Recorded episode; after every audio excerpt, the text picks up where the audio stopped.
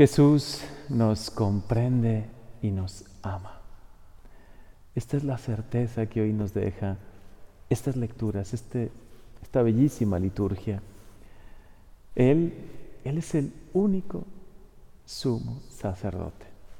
Todos los demás, nosotros sacerdotes, nos unimos a su sacerdocio y intentamos continuar esa misión que Jesús inició. Pero Él es el verdadero y sumo sacerdote, el que revestido de fragilidad y de debilidad, comprende tanto nuestra debilidad y por eso puede interceder por nosotros y ofrecer oraciones y sacrificios por cada uno de nosotros. ¿Qué certeza nos da esto? Que Jesús nos comprende y que nos ama profundamente.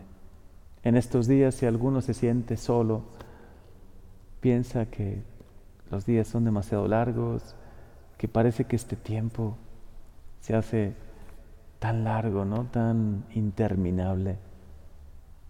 Y muchos pueden sentirse un poco decaídos, incluso alguno ha podido caer en tristeza, en depresión. Qué importante es que escuches hoy esta palabra. Que hoy te dejes mirar por Jesús y que Él mismo te diga que te comprende, que comprende el momento que vives, que sabe todo lo que estás viviendo, sintiendo, lo que estás pasando y que te ama y que ofrece toda su vida y continuamente se ofrece por ti. Este es el gran misterio de la misa. Es Jesús quien se ofrece por nosotros, así como se ofreció en la cruz para perdonarnos por los pecados, en cada Santa Eucaristía se ofrece por ti, por todas estas intenciones, por las intenciones que tengas en tu interior, en tu corazón, por cada momento de prueba que estés viviendo, por cada confusión, cada situación difícil. Por todo eso Jesús se ofrece. Y nosotros como sacerdotes podemos unirnos a ese ofrecimiento, pero solo unirnos, porque Él es quien puede, como sumo y eterno sacerdote, obrar esa, ese maravilloso milagro que es restaurar nuestra vida, perdonarnos los pecados, incluso sanarnos de una enfermedad.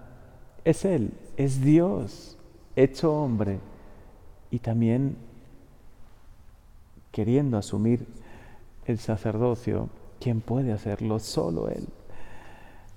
De hecho, Jesús dice hoy esta lectura bellísima, puede comprender a los ignorantes, a los extraviados, a los débiles, a los que caen, a los que se sienten un poco en tinieblas, en oscuridad, porque Él mismo está envuelto en debilidades, Él mismo ha querido asumir nuestra condición humana. Por eso nada más lejos de la verdad de Dios que un Dios lejano. Dios está cerca está muy cerca de ti. Aun cuando ahora no sales de casa, cuando pierdes el trabajo, cuando las situaciones no son como tú pensabas, Jesús está muy cerca de ti. Abre tu corazón. Hoy invócalo con fe. Dile, Señor, sé que me conoces, sé que me comprendes y me amas. Nadie, nadie me va a amar como tú, Señor. Nadie, y tú lo dices continuamente en la escritura, en la palabra de Dios, qué textos tan bellos, tan maravillosos, ¿no? Encontramos en la Biblia. No temas, yo te he rescatado. Eres precioso a mis ojos. Eres importante, eres valioso para mí. Nadie podrá amarte como Jesús te ama. Y esto tiene hoy que iluminarte, tiene que darte esperanza cuánto buscamos ser reconocidos, amados, hacer cosas importantes en la vida. Ahora quizá con todos estos cambios culturales, con toda esta situación que vivimos, nos sentimos como desorientados. ¿Y para qué estudie tanto? A lo mejor dirán algunos, ¿no? ¿Para qué una carrera si el mundo está tan difícil? Si es tan difícil encontrar un trabajo, si es tan difícil realizar tu profesión, tu vocación. Hoy precisamente que habla de sacerdote, que habla de esta vocación sacerdotal también que sentimos nosotros. Qué cosa tan maravillosa. Y eso lo somos nosotros, sacerdotes ordenados, con este ministerio que nos sobrepasa muchísimo, pero también lo eres tú. También tu vida tiene un gran sentido, porque todo lo puedes ofrecer, porque puedes darle sentido a cada pequeña cosa, por insignificante que parezca.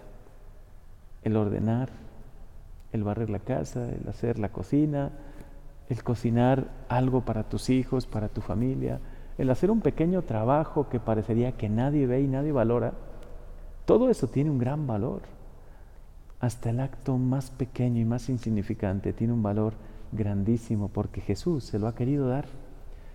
Él ha asumir nuestra naturaleza humana y toda nuestra condición humana da sentido y valor a todo lo que hacemos, a todo lo que vivimos.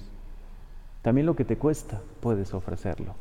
Nuestro ministerio sacerdotal es realmente apasionante. Cada día es una verdadera aventura. Saber que con tu pobre ministerio, con tu palabra, con tu predicación, puedes ayudar tanto, puedes llevar tanto consuelo. Es emocionante cuando muchos de ustedes me escriben y, y nos dicen ¿no? lo que significa cada misa, a veces las homilías. Y sabemos, somos muy conscientes, yo soy muy consciente de lo pobre que es mi ministerio, de lo pobre que son mis palabras, pero cómo Dios obra por medio de ellas. Ese es el gran misterio de la vocación sacerdotal.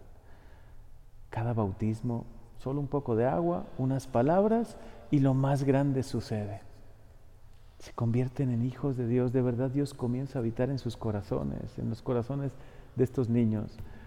La comunión la consagración, cómo no nos van a temblar las manos en cada vez que consagramos, cada vez que pronunciamos esas palabras de consagración y sabemos que Jesús viene, viene a nosotros, lleno de compasión, lleno de amor, de misericordia, lleno de bondad para traer consuelo, paz, alegría, y así con cada sacramento, con cada predicación. Esta felicidad tan grande que yo siento, me encantaría que todos la pudiesen experimentar. Cada uno con su vocación, cada uno en su vida, en su trabajo, en su día a día, porque puede serlo, como hoy Jesús nos invita a que redescubramos que todos somos también sacerdotes, que desde el bautismo tenemos ese privilegio, todo vivirlo con sentido de eternidad, a la luz del cielo. Puedo ofrecer un pequeño acto que me cuesta, hacer una obra de caridad, escuchar a alguien y ofrecerlo con amor, sabiendo que va a dar tanto fruto de vida eterna. Y no solo eso, toda nuestra vida se convierte en algo maravilloso, apasionante. Termina esta lectura diciendo que Jesús, a pesar de ser Dios, era el Hijo, el Hijo de Dios, aprendió a obedecer padeciendo. Hasta Jesús mismo sufrió. ¿Y eso cuánta luz nos puede dar? Porque el sufrimiento ofrecido, vivido con fe, con esperanza, con amor, también el sufrimiento puede dar un grandísimo fruto.